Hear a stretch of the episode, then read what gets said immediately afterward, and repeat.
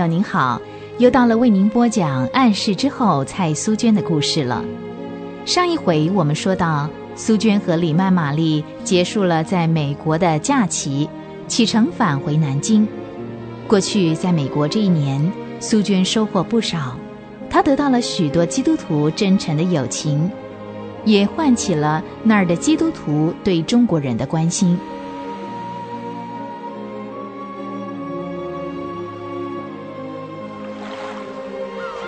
当轮船驶进日本码头的时候，苏娟的心突然兴奋起来。到了日本，回家的日子也就不远了。干妈，您知不知道船准备在这儿停留多久啊？嗯，刚才经过餐厅的时候，听一个水手说，好像要在这儿停三四天。啊，要那么久啊？三四天？哈，怎么了，苏娟？想家了？我看呐，你的心早就飞回南京去喽。哎，这儿有没有一位蔡小姐？蔡淑娟小姐？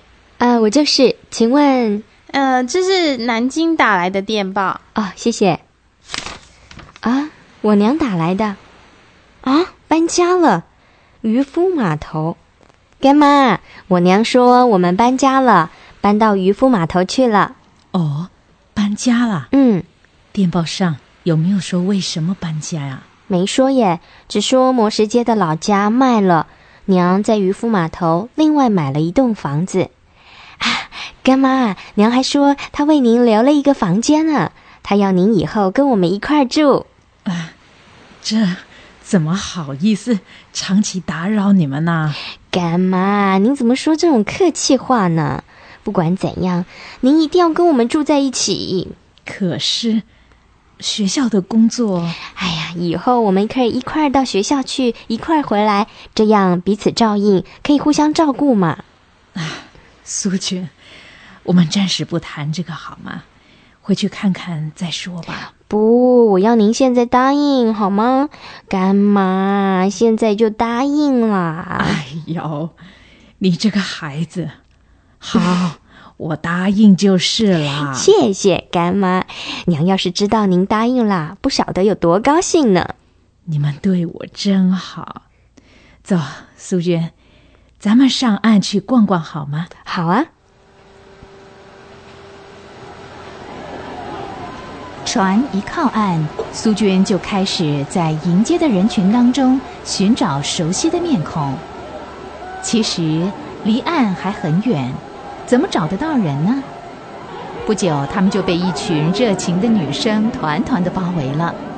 面对那群纯真的女孩，使苏娟和李曼玛丽都忘了长途旅行的疲倦，也用欣慰的笑容接受学生们热烈的欢迎。蔡家人看了这个情形，很受感动，也在一边等着。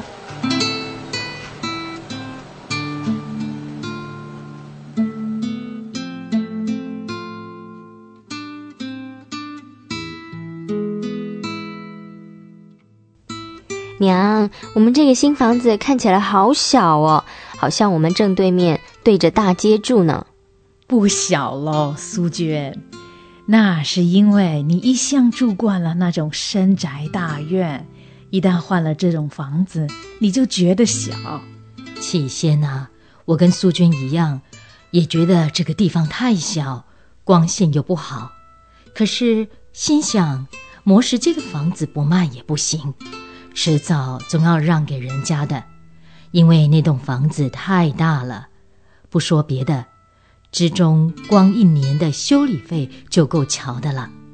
再说，现在人也少了，人少住那么一大栋房子，岂不是太可惜了？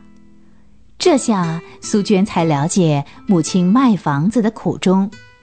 这时的蔡家，他们的经济当然不如从前他父亲当官的时候那么富裕。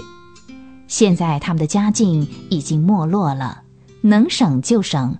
这是对的。尽管苏娟很怀念从小住惯的老宅院，可是她再也不敢说现在这个房子小了。凡是喜乐，凡是谢恩，房子大不大没有关系，只要有神的恩典，一切都是美善的。他们一边走一边谈。当他们回到客厅的时候，哎，苏娟呐，你怎么了？不舒服吗？娘，我头好昏哦。啊，脸色这么苍白，一定是累了。对不起啊，你们才回来，没让你们好好的休息，就要你们东走西看的。你们还是到房里去休息一会儿再说吧。啊，我不累，谢谢。只是苏娟，嗯，娘干妈，你们不用担心，我躺一会儿就好了，大概是受了一点凉吧。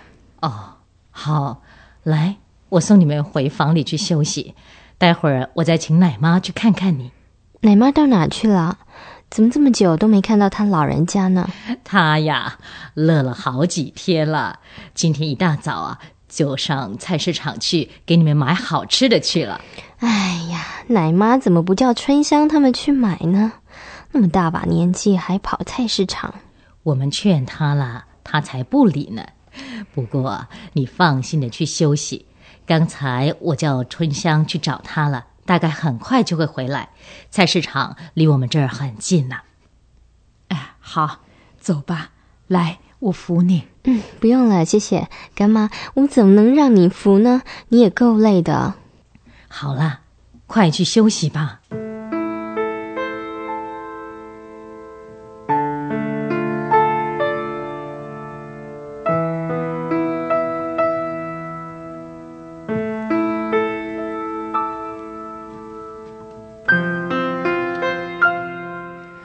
夫人呐，刚才大夫回去的时候。他说了些什么？他只是说苏娟身体很虚，需要长期的静养。唉，夫人啊，不是我爱多嘴，这个孩子太逞强了。那天回来我就觉得不对劲儿，那个脸色又白又黄的。第二天又去参加什么这个会那个会的，劝了又不听啊！您要好好的说说他。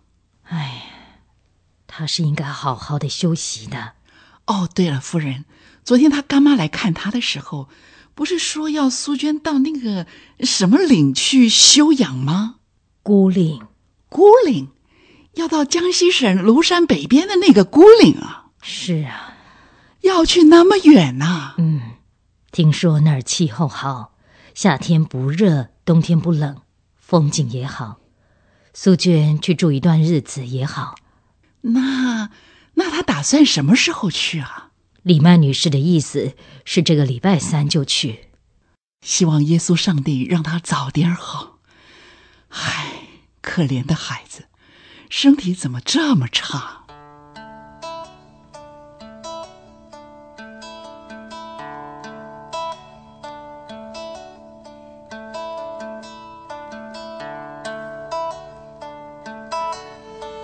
回别了一年，苏娟终于回家了。